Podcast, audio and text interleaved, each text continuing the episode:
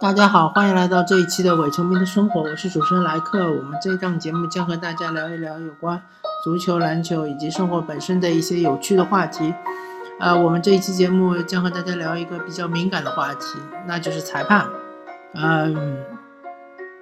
主要谈两个项目的裁判，一个是足球，一个是篮球。呃，我的观点就是说，嗯，我们不应该太过于苛求裁判，因为。毕竟裁判，嗯，他不是上帝视角，他不是神，他也会犯错，啊，而他的错误会被无限放大，所以他的压力是非常大。呃，如果你，呃，如果作为一个球员或者作为一个球迷，你对于裁判要求他百分之一百不能犯错、完美，那么你可能是在玩实况足球，或者是非法，或者是 NBA 两。两 K，就是说，只有在游戏中才有可能出现没有犯错的裁判。呃，然后呃，我之所以会谈这个话题，是因为之前我在某论坛上看到有一个球迷放出了呃上一场天津对四川的比赛。呃，四川主场对天津吧，然后他大概放了呃十五六个动图，就是表示这十五六次判罚都是错误的。呃，然后我想说，嗯，他这个拿着显微镜去看裁判的判罚其实是不可取的，呃，而且是没有意义的，因为呃，如果你愿意这么看的话，其实。呃，一场篮球比赛四十八呃四十八分钟，呃，完全可以找到，呃，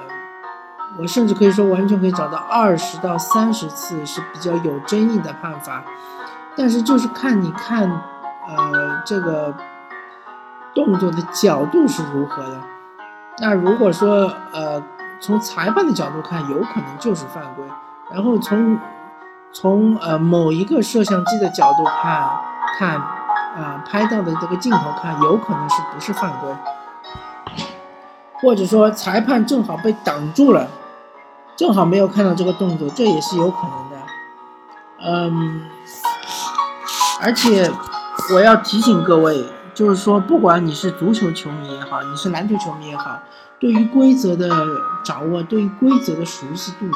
对于规则的理解。我相信没有一个人敢说自己比裁判还要呃清楚，甚至于你如果是个足球运动员或者你是个足球教练员，你也应该说，呃，不可能在规则上面比裁判呃更加熟悉、更加了解，啊，这点我可以肯定。所以说，我们就某一些规则，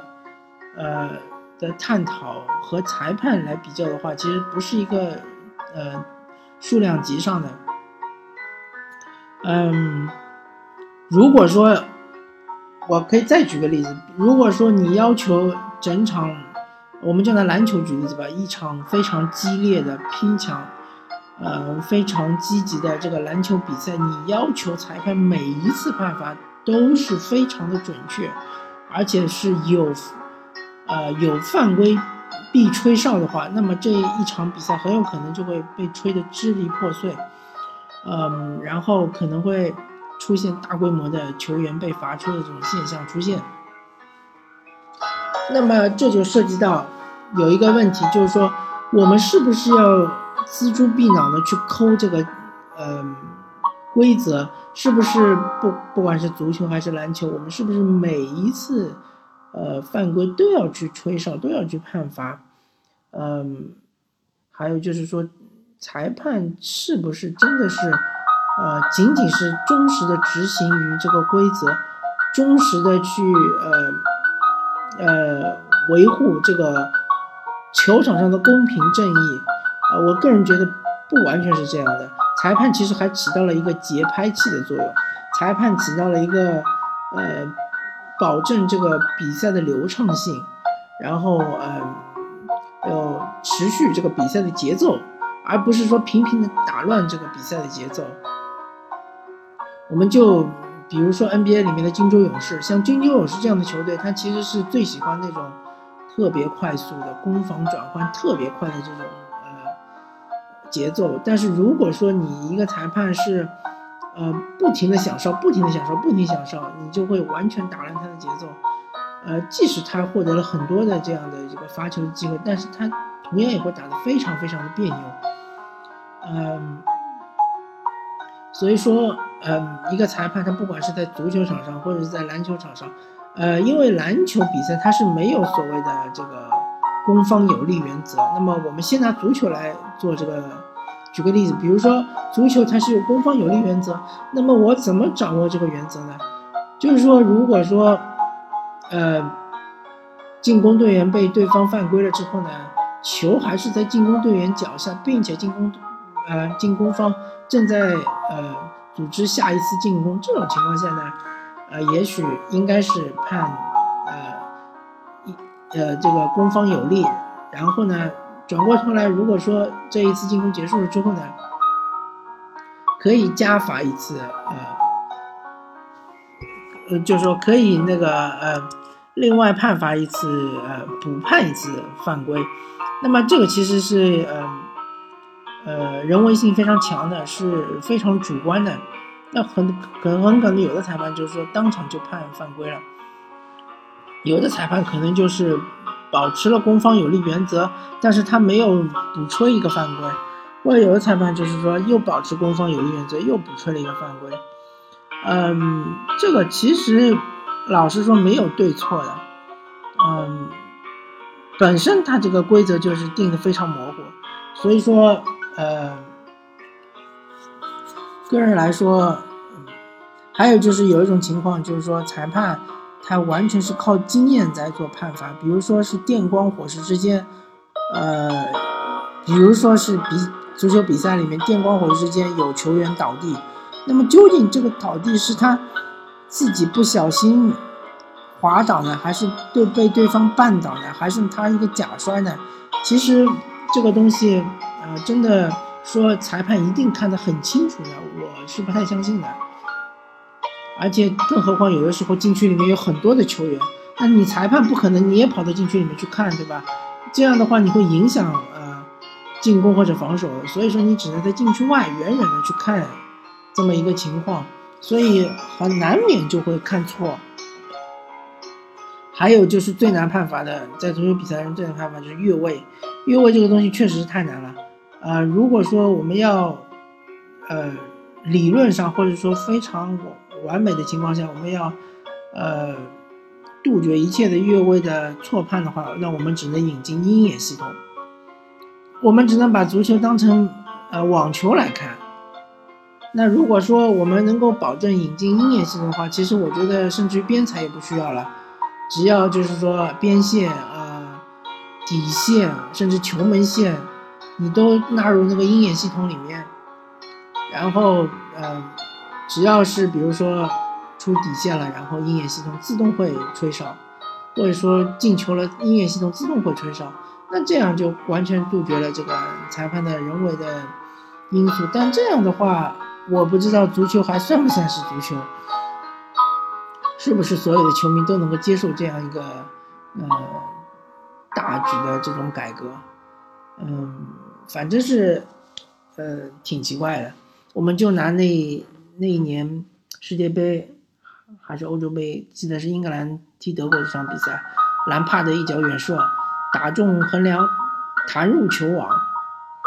啊，其实没有弹到球网了，就是弹入球门，然后又弹出来。这个球呢，明显应该是从鹰眼系统来看，明显应该是越已经越过球门线了。但是，呃，由于边裁的位置可能是一方面来说是离球门比较远，另外一方面他可能并没有站在球门线上。那么边裁没有看清楚的话，主裁你让他看清楚就更困难了。所以说，这种判罚其实真的是难度太高了。是一种非人的要求，这确实是没有办法去啊怪罪裁判。嗯，所以说篮球其实更深，因为篮球它的这个呃场地更小。其实照理说场地更小的话，判罚的难度应该降低。但是篮球虽然场地小，但是它的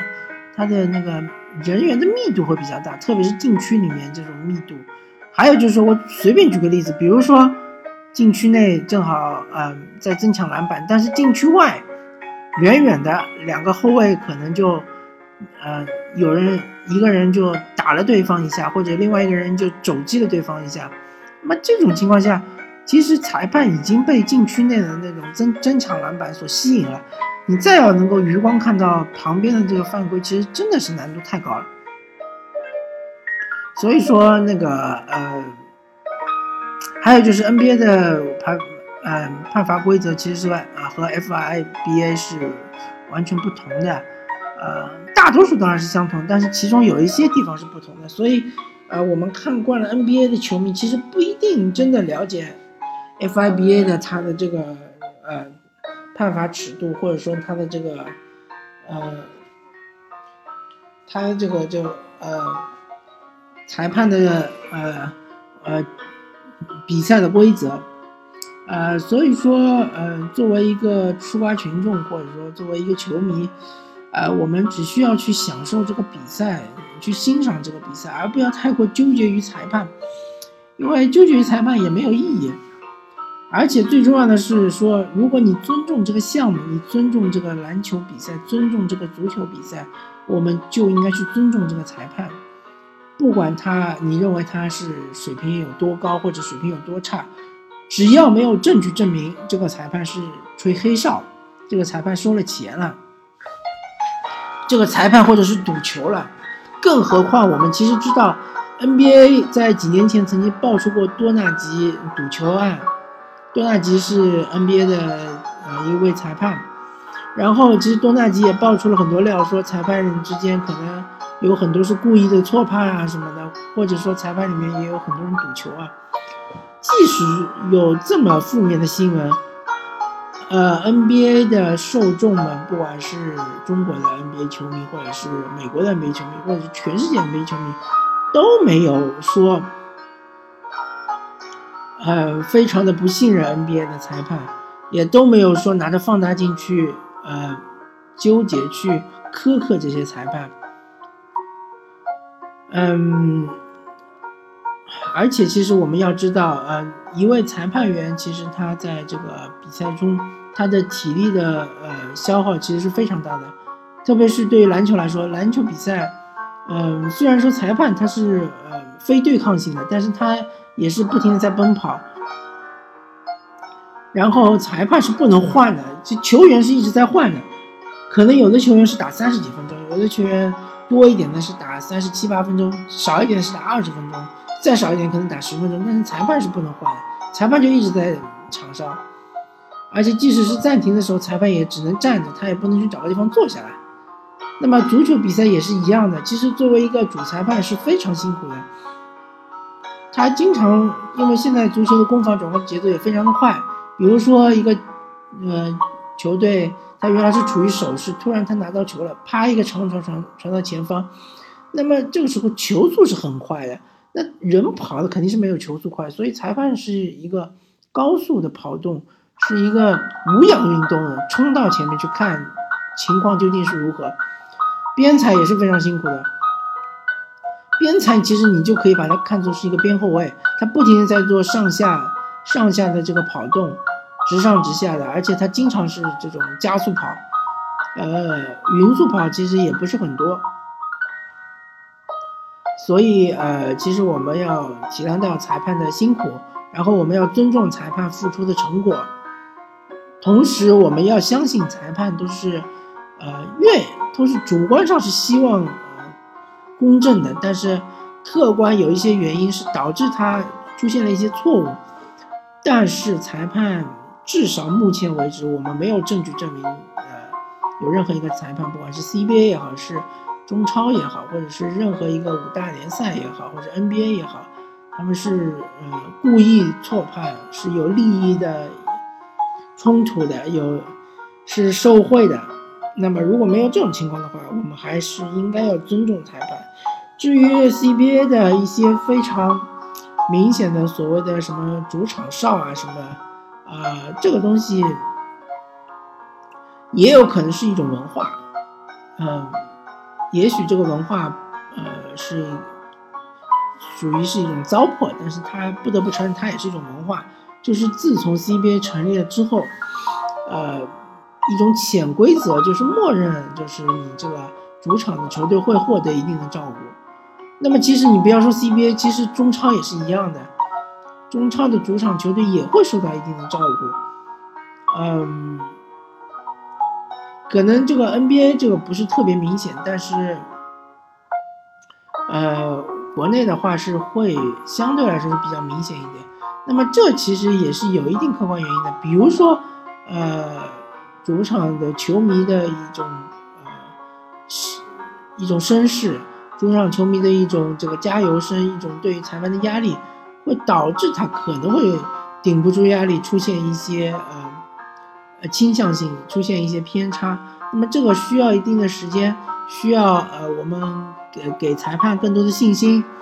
然后等他们培养起强大的信心了之后，自然而然就会摒除这这一切的这种干扰。那么毕竟现在呃，我们的裁判还是相对来说还是，嗯，特别是中超的裁判还是比较年轻。然后 CBA 的裁判呢，呃，也是处于新老交替的一个阶段。那么最后我拿一个我我年轻时候一个故事来结尾，就是说我们当时呃高中的时候也打。校内联赛嘛，当时我们其实有一个非常出名的裁判，呃，胖胖的戴一副眼镜，叫什么名字我不记得了，但是他确实是货真价实的一个国家级裁判。呃，要说他作为这么高级别的裁判，其实是很不容易的，而且我可以说，其实，在我们呃整个这个区里面，能有这么一个。这么年轻的一个高中生的这么一个国家级裁判，确实是很罕见的。但是，嗯，他一旦吹罚比赛的话，下面所有的球迷也好，或者说呃一些球员私下里也好，都都是叫他黑哨、黑哨、黑哨。那么，他这其实就是一种心理，就是认为，呃，这是一种受迫害、受迫害的心理嘛。这种迫害妄想症，我觉得就是这样的。呃，好吧，这一期我们就裁判问题就聊到这里。这一期可能会挨很多板砖。呃，感谢大家收听这一期的《我球迷的生活》，我是主持人莱克，我们下期再见，拜拜。